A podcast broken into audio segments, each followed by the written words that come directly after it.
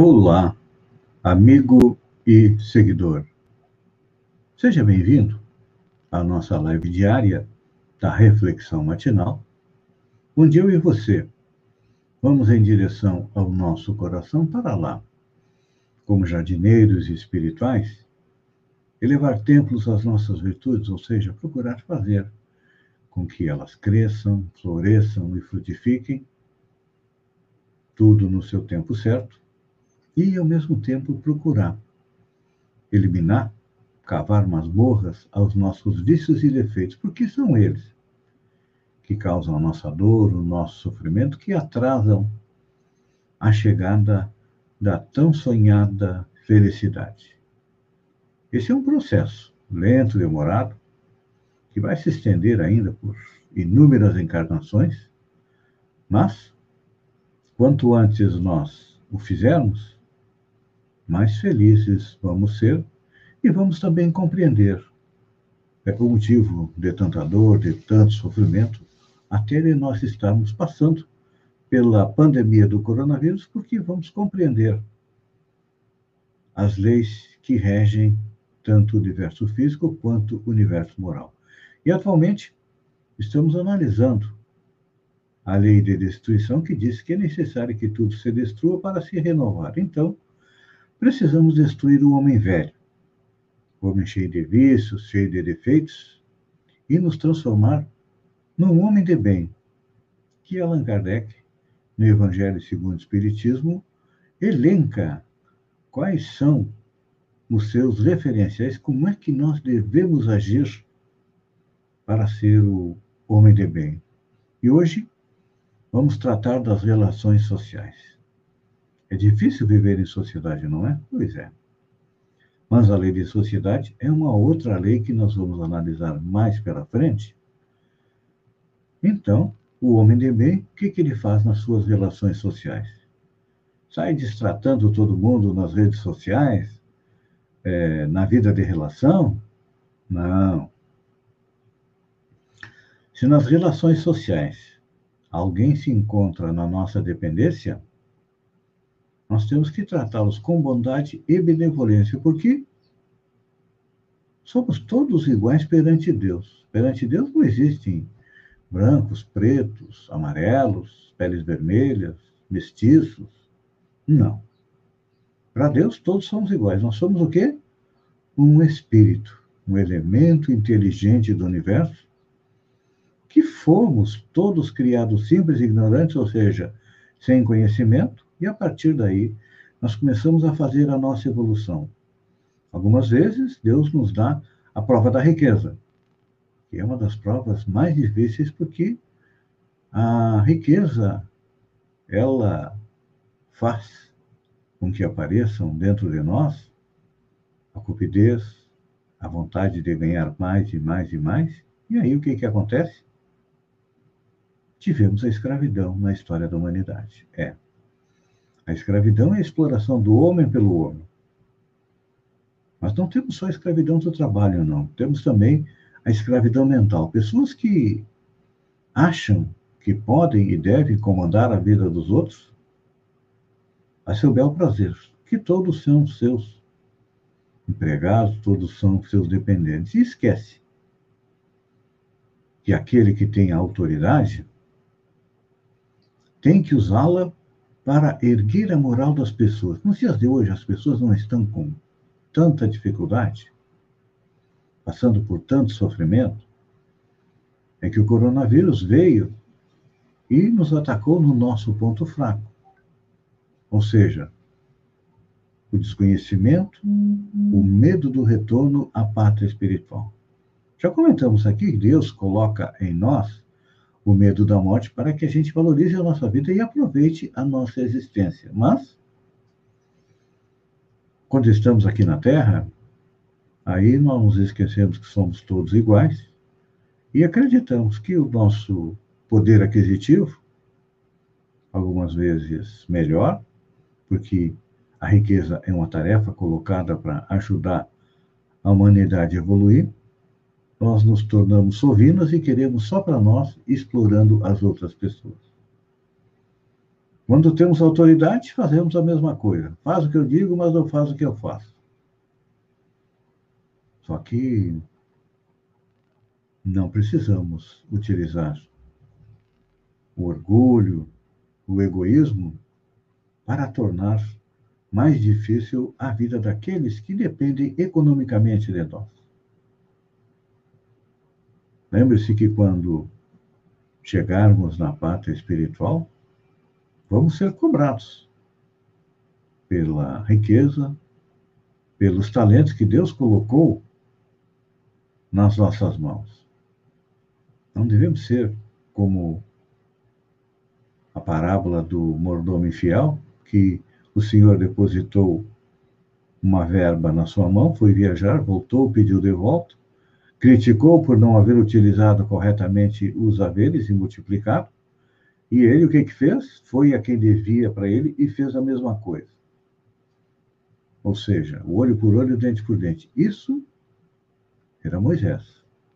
A exploração do homem pelo homem já é coisa do passado. Hoje em dia, nas nossas relações sociais, nós até utilizamos nas redes sociais o verbo compartilhar. Então, vamos compartilhar do que nós temos para ajudar os outros que estão à nossa volta, na nossa família, na nossa comunidade. Fazendo assim, com certeza, em breve nós teremos um mundo mais justo, onde não haverá mais fome, as pessoas não sentirão mais frio e se sentirão acolhidas, porque todos se tratarão como irmãos, como iguais. Pense nisso, amigo seguidor.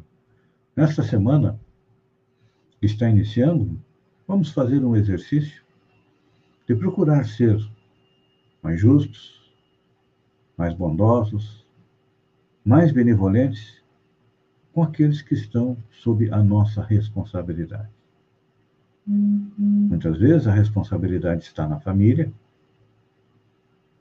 outras vezes a responsabilidade está no local de trabalho, podemos não ser o dono da empresa, mas somos responsáveis por uma parte da produção. E vamos procurar tratar a todos como gostaríamos que fôssemos tratados. Pense nisso.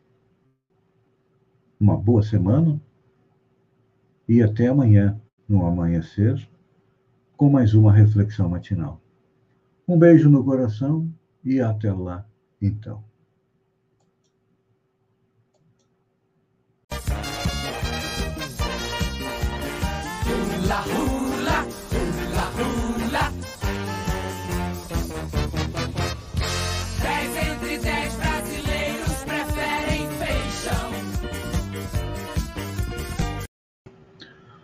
Olá, amigo e seguidor. Seja bem-vindo à nossa live do Bom Dia com Feijão, onde eu convido você, vem comigo, vem navegar pelo mundo da informação com as notícias da região, Santa Catarina, do Brasil e do mundo. Começamos com notícia da região. Havíamos esquecido de comentar, mas na segunda-feira, dia 31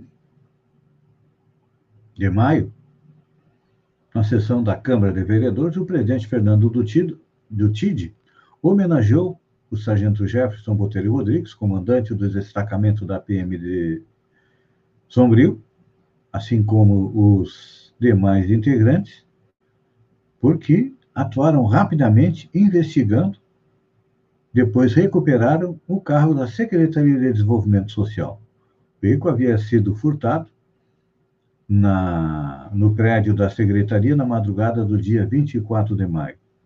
É diferente daquela famosa caçamba do Valcir, que nunca foi é, recuperado. Desta vez, a polícia agiu e agiu celeremente.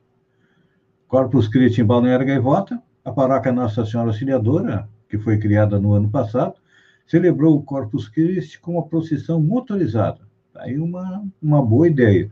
Ninguém, todo mundo mantém o distanciamento social e participa da cerimônia religiosa. Eu, eu penso que temos que seguir todos os protocolos e quanto mais utilizarmos a criatividade, melhor. Deputada Paulinha anunciou uma iniciativa que vai estimular ainda mais a produção de vinhos de altitude no estado. Protocolou um projeto para reduzir de 25% para 12% o ICMS de vinho e espumantes catarinenses. Para ela, os vinhos e espumantes catarinenses merecem entrar no mercado nacional de forma competitiva com os estados vizinhos, que têm é, uma alíquota menor. Notícia de Santa Catarina. Casal que morreu atingido por carga de caminhão na BR-101 havia comprado bicicletas dias antes do acidente, diz um familiar. O casal que morreu após o tombamento de um caminhão na BR-101 em Balneário Camboriú, no litoral norte, no domingo, dia 6, havia comprado as bicicletas havia poucos dias. Pamela Belusso, cunhada de Ivan Antônio Belusso e de Suelen Belusso, que eram casados há 20 anos, deixaram três filhos e o interesse deles pelo ciclismo era recente. Damos os pêsames aí à sua família.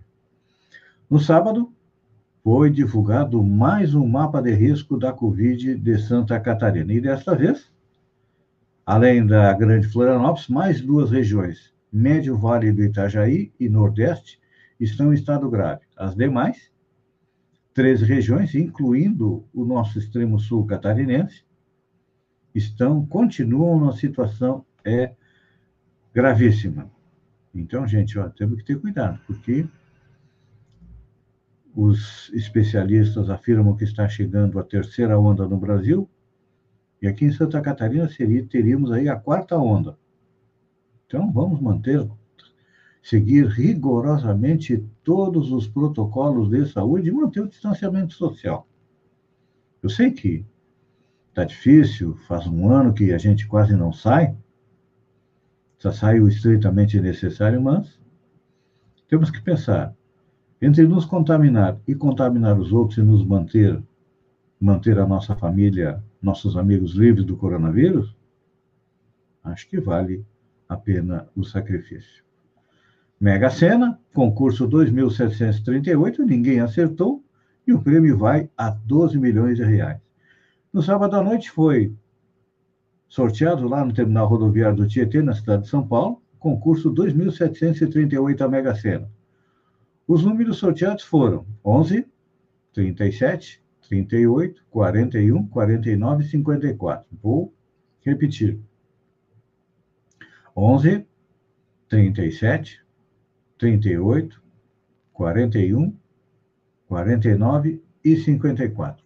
Como ninguém tirou a sorte grande, como se dizia antigamente, temos aí alguns menos sortudos. 33 acertaram a quina.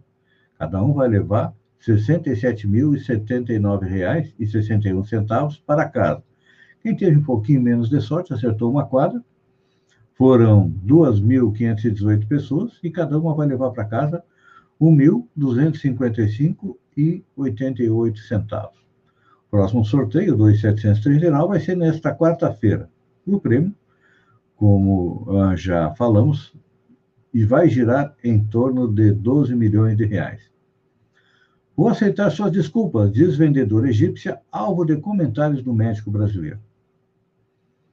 A vendedora, alvo de comentários de cunho sexuais, feito pelo médico Vitor Sorrentino, disse aceitar as desculpas do médico. Em um vídeo que foi publicado nas redes sociais, na sexta-feira, o médico aparece pedindo novamente desculpas pela ação.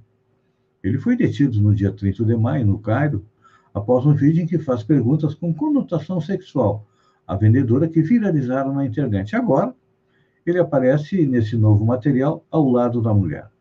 O conteúdo foi gravado e traduzido simultaneamente nos idiomas português e árabe.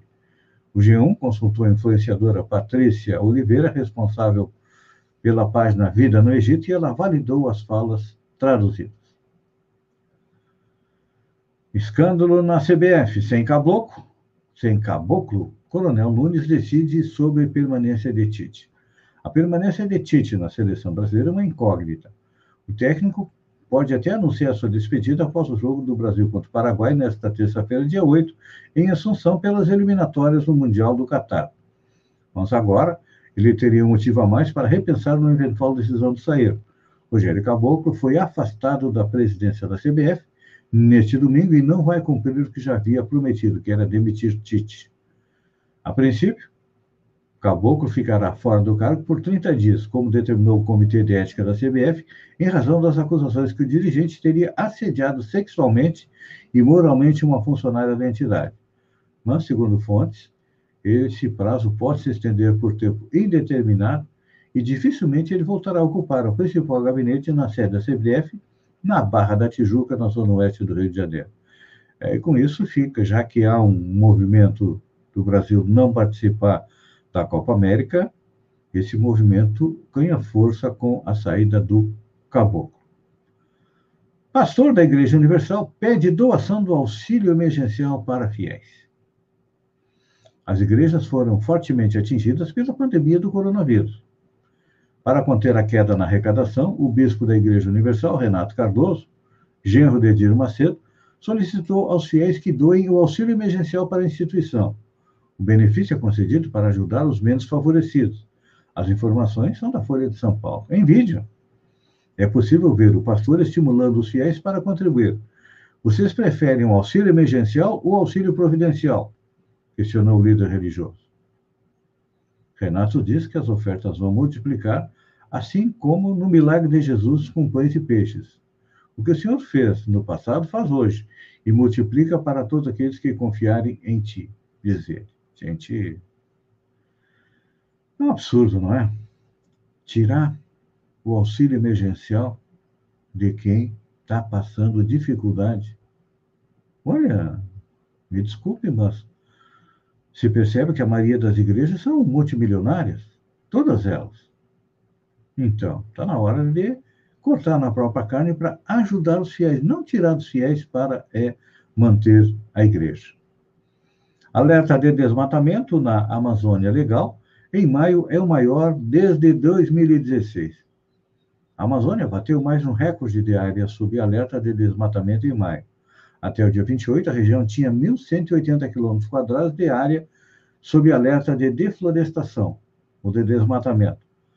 O maior número do mês de maio desde 2016. Os dados são do Instituto Nacional de Pesquisas Espaciais, o INPE. É o terceiro mês consecutivo em que os índices batem recordes históricos mensais. Também é a primeira vez que uma área sob alerta de desmatamento passa de mil quilômetros quadrados.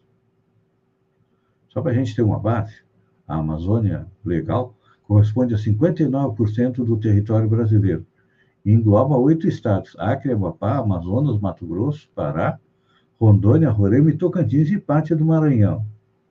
É passar boiada, como diz o ministro Ricardo Salles, né? Temos que Meio ambiente? Não, não queremos meio ambiente, não queremos ambiente nenhum. Tem que desmatar tudo. Está na hora de fazer um movimento para tirar esse cara do Ministério do Meio Ambiente, porque ele não trabalha pelo meio ambiente, ele trabalha contra o meio ambiente. Amigo e seguidor, eu agradeço a você por ter estado comigo durante esses minutos. Fiquem com Deus e até amanhã às sete horas com mais um Bom Dia com Feijão. E vamos, por favor, é, respeitar todos os protocolos de saúde, porque eu acredito que a situação do coronavírus vai levar um bom tempo para melhorar. Um beijo no coração e até amanhã, então.